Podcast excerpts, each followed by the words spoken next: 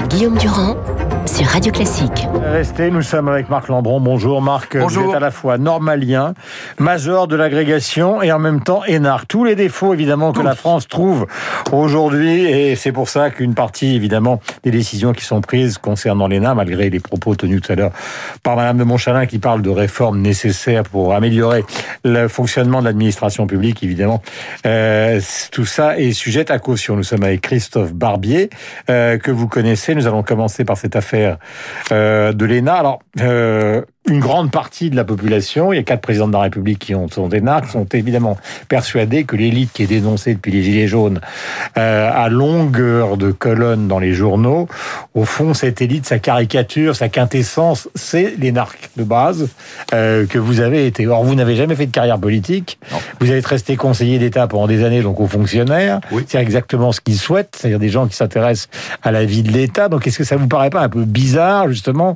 qu'on jette tout le monde par la fenêtre euh, sans rentrer dans le détail de l'existence même de l'ENA, car les grands corps de l'ENA préexistaient à la fondation de l'école elle-même en 1945. Voilà, alors vous, prenez, vous me prenez comme une sorte de, de spécimen de retour vers le futur. Finalement, j'ai déjà fait ce qui, ce, qui, ce qui va changer. Voire de Jurassic Park. Très bien.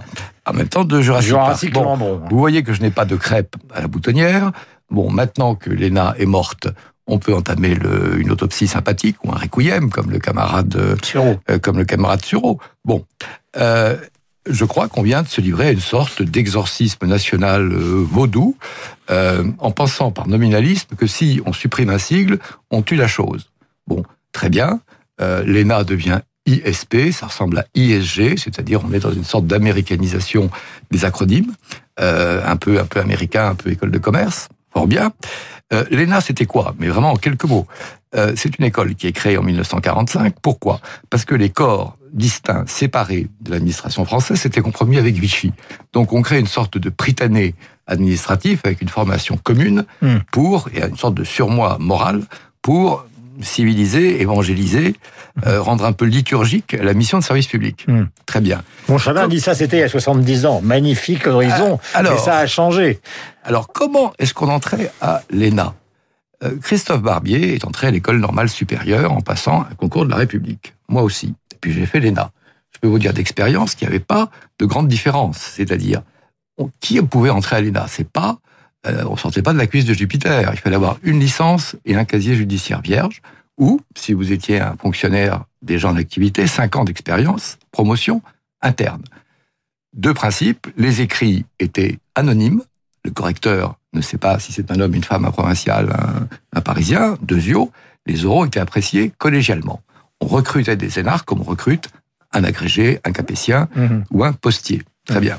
Et vous Euh, savez que le grand argument Ça s'appelle la méritocratie. Oui, mais c'est ça le grand s'appelle pas la, la faveur. Mais la bien. grande vague Oui. à la Hokusai qui est en train d'enlever Oui. tout ça, c'est de dire que socialement, tout ça a beau être anonyme, vous venez d'une famille de militaires, tout ça a beau être anonyme, c'est de la reproduction sociale. C'est la logique de Pierre Bourdieu et des autres. On va donner la parole quand même à Christophe et, et qui va compléter ce propos. Oui, il y a euh, cette critique euh, idéologique en disant c'est de la reproduction, il faut donc casser le moule à reproduction. Oui, bien sûr, il y a une forme de populisme euh, à céder aux gilets jaunes et à leur donner la tête de l'ENA, en faisant en sorte d'ailleurs que le système continue euh, en, en deçà. Tout ça n'est pas si grave, pourvu qu'on sauve l'essentiel, et le mot a été euh, dit par Marc, c'est la méritocratie, l'élitisme républicain. Alors, on peut en changer les modes, parce que c'est vrai que des concours, ça se sclérose, c'est vrai que les bonnes informations dans les bonnes familles, ça permet de juguler l'ascenseur social de l'élitisme républicain pour en faire un moule à reproduire les élites. Bon, tout ça, ça doit se corriger. Et si la mutation de l'ENA en ISP permet de moderniser, de casser ce moule, très bien, et on permettra de continuer l'élitisme républicain et surtout l'excellence de la haute fonction publique française. Moi, ce que je note quand même, ayant fait Normal Sup et ayant fui devant toute euh, possibilité d'aller faire l'ENA ensuite, parce que ça me faisait peur, je note que tous les énarques remarquables que je connais, et il y en a beaucoup, sont remarquables pour ce qu'ils ont fait avant, des études, euh, par exemple Normal Sup, un peu euh, originales, voire exotiques, ou pour ce qu'ils ont fait après, de la politique ou de la littérature. Et tous ont un point commun, ils disent j'ai détesté la scolarité à l'ENA, je n'ai rien appris à l'ENA, euh, etc. Donc, je me dis qu'il y avait un problème quand même avec cette école. Mais maintenant, le problème pour moi, en termes de gestion de l'État, il est ailleurs. que- Il est dans les grands corps. Les grands corps préexistaient à l'ENA, mais les grands corps sont devenus un instrument de contrôle de la République et un instrument de contrôle de ce qu'on appelle l'État état qui me gêne quand même. Les ministres passent, les fonctionnaires restent. Et donc, nous nous cooptons conseiller d'État, Cour des comptes, inspection des finances. Hmm. Nous mettons les bonnes personnes aux bons endroits pour que les élus du peuple ne cassent pas tout. Donc Macron a raison. Macron a, raison. Macron a raison. Mais Macron a eu tort. Il a eu tort en 2017 de ne pas faire un bon spoil system, comme on dit en bon français, c'est-à-dire de ne pas changer vraiment les têtes de l'administration hmm. pour que son réformisme soit efficient. Il s'est fait piéger. Et ben là, Macron, euh, saison 2, essaye bah, de, de ne plus se faire piéger. Bon, alors les grands corps, ils ne procèdent, les grands corps, ils ne procèdent pas de l'ENA. Non, je suis d'accord. Il, y avait, il y avait déjà un Conseil d'État sous Louis XIII. La Cour des comptes est créée en 1806, je crois, par Napoléon, et l'Inspection générale des finances sous la Restauration. Ils étaient là avant, ils seront là après. C'est comme l'Académie française. Ce sont presque des lieux de mémoire maintenant. Et c'est là qu'est le problème hein, de euh, l'État. oui, alors Qu'est-ce que font ces grands corps qui sont diabolisés? Prenons l'exemple du Conseil d'État, parce que les Français ne savent pas ce que c'est. En réalité, alors on regarde les hauts fonctionnaires comme si c'était une, peuplade de deux rocs, d'orocs ou de pitécanthropes qui ont été euh, recrutés et qui vivent dans des grottes. Hmm. Très bien. Euh, le Conseil d'État, c'est quoi? C'est comme son nom l'indique, le Conseil de l'État. C'est-à-dire que quand le gouvernement s'apprête à envoyer un projet de loi aux assemblées, il y a un nettoyage juridique, un avis, pour que le texte ne soit pas juridiquement grotesque. Primo. Deuxio, et ça peu de gens le savent, le Conseil d'État, c'est un juge qui a le, qui défend, au fond, les citoyens contre les décisions arbitraires de l'administration, qu'il a le pouvoir d'annuler. C'est-à-dire, il faut savoir que si hmm. un ministre, si un préfet, si un maire prend une décision qui méconnaît la loi, souvent plus par maladresse que par malignité, eh bien, il y a un juge qui rétablit le citoyen lésé dans ses droits. Alors, vous pouvez euh, donner un coup de pied dans la fourmilière, et le gouvernement enverra des textes mal ficelés au Parlement. Ah non, mais vous êtes au bout de la loi quand même. vous êtes en amont et en aval. C'est curieux. et, le censeur il y aura plus de censure de l'administration, son pouvoir sera inconditionné mhm. et les ministres. Non, mais vous savez très bien qu'en dehors de tout ça, euh, c'est une analyse qui est beaucoup moins euh, sophistiquée, mais qui est beaucoup plus globale. C'est-à-dire, c'est les faiseurs de rois, c'est la connivence, euh, c'est les gilets jaunes dans la rue qui les, qui les dénoncent. David voulait lire quelque chose, puisqu'il est resté passionné par cette affaire. Mais je voulais vous lire quand même ce que De Gaulle dit dans ses mémoires de la création de l'ENA. Il faut revenir aux sources parce qu'il l'a créé comme un rebelle, l'ENA, pas comme un conformisme. Alors, j'ouvre les guillemets. La satisfaction m'était donnée le 15 décembre d'inaugurer l'École nationale d'administration, institution capitale qui allait rendre rationnels et homogènes le recrutement et la formation des principaux serviteurs de l'État, jusqu'alors originaires de disciplines dispersées. L'école, sortie tout armée du cerveau et des travaux de mon conseiller Michel Debré, recevait le jour, il est vrai, dans l'atmosphère assez sceptique dont l'entouraient les grands corps de la fonction publique et les milieux par parlementaire.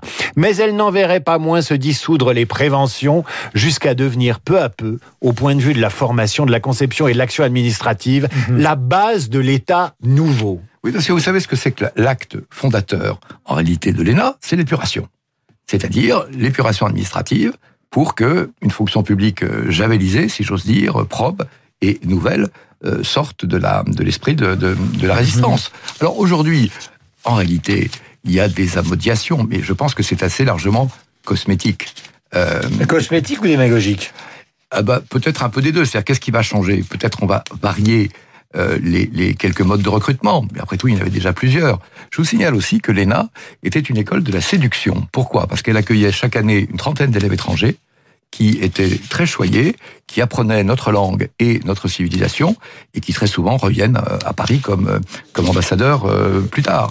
Euh, c'est pas seulement une, une napola de, de hauts fonctionnaires euh, français euh, obtus. Bon, ce qui va changer, c'est ça. Le, le, cursus de l'ENA, parce que alors, il y a le procès, là aussi assez poujadis, sur le, la méconnaissance du terrain. Qu'est-ce que c'était que l'ENA? Deux ans et demi de scolarité. Première année, stage. Neuf mois dans une préfecture, trois mois dans une administration. Moi, c'est comme ça que je me suis retrouvé au bureau d'aide sociale de Paris, au centre d'accueil des SDF quai de la Rapée, qui n'existait plus, à voir ce que c'est que les types qui sont... Donc en fait, l'image que les gens ont dans la rue, l'image que les gens ont dans la rue, Marc Lambron, n'est pas l'image de la réalité de ce qu'a été l'ENA pendant des années. Moi, je dirais qu'en réalité que l'ENA, il y a longtemps qu'elle s'est dissoute. L'ENA où l'énarque se dissout à la sortie de l'école. Pourquoi? Parce que ça prépare à des métiers extrêmement divers. Mhm. Il n'y a rien à voir entre un conseiller de tribunal administratif à Nice et un attaché d'ambassade à Montevideo, et que là, la logique des corps reprenait euh, et reprendra euh, ça, ça, son, cours. Je voudrais reprendre un argument euh, et on terminera avec euh, l'ENA, euh, avec vous Christophe, c'est celui de Valérie Pécresse qui dit justement, moi je suis parti à l'ENA direction Chirac, à un moment il était au plus mal, parce que quand j'étais à HEC, au fond, déjà son, dans sa génération, on fabriquait du Golden Boy à la vitesse de la lumière, c'est-à-dire dans les années 80 au fond, et j'ai voulu me détacher de ça. Donc au fond, elle donnait quitus à l'ENA justement de ce sens de l'intérêt général qui n'était pas forcément le sens des, autres grandes écoles françaises. Certes, l'ENA a sans doute donné le sens de l'intérêt général et le sens du service public à beaucoup de beaux cerveaux. Néanmoins, il y a quand même beaucoup d'énarques qui, après un bref passage par la haute fonction publique, sont allés pantoufler dans le privé pour faire beaucoup d'argent personnel, notamment dans les grandes entreprises publiques qu'ils n'ont pas toujours très bien géré et qui ont un peu oublié euh, ce sens du, service public. Je suis pas certain que le bilan de ce côté-là soit si, positif. Un mot, Marc Lambron, je, je crois que c'est l'arbre qui cache la forêt parce que sur 10 énarques, il y en a 9 qui restent dans l'administration, il y en a un qui va pantoufler. Très bien. Euh, juste une chose aussi, c'est la remarquable probité de l'administration française. Nous ne sommes pas euh, en Ukraine ou en Bolivie. Euh, les cas de corruption sont infimes. L'administration française est remarquablement honnête. Ça n'est pas le cas de tous les pays. C'est tout à fait exact. Sur la planète. Je voudrais que deux passionnés de littérature puissent donner leur opinion. Samuel Beckett est né le 13 avril 1906 à Dublin, prix Nobel de littérature en 1969. Voici sa pièce la plus célèbre, avec euh, Vladimir et Estragon qui discutent du lieu où ils doivent attendre Godot. C'est sûr que c'est ici? Quoi? Qu'il faut attendre. Il a dit devant l'arbre. T'en vois d'autres? Ce serait pas plutôt un arbrisseau? Un arbuste. Un arbrisseau. Qu'est-ce que tu veux insinuer? Qu'on s'est trompé d'endroit? Il devrait être là. Il n'a pas dit ferme qu'il viendrait. Et s'il ne vient pas? Nous reviendrons demain. Et puis après-demain Peut-être. Et ainsi de suite C'est-à-dire Jusqu'à ce qu'il vienne Tu es impitoyable c'est la version de 78, ça, avec Rufus, non? Euh, C'est la version, alors ça c'est une bonne question. Euh, je le reconnais de sa voix. Voilà. Quand la pièce a été créée le 5 janvier 53, au théâtre de Babylone, qui était au coin de la rue de Babylone et de La fausse simplicité des mots. La fausse simplicité. Le critique du Figaro, Jean-Jacques Gauthier, qui devait rendre son papier tout de suite après, hein, pour le bouclage, a demandé 24 heures de délai.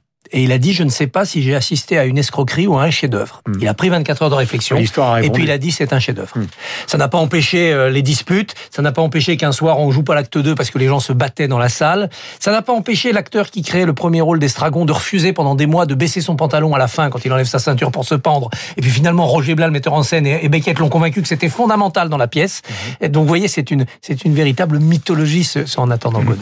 Je voudrais qu'on écoute euh, Jean-Marie Gustave Leclésio, 81 ans aujourd'hui, extrait donc euh, de ce qu'il nous a dit à Radio Classique, l'influence de son prix Nobel.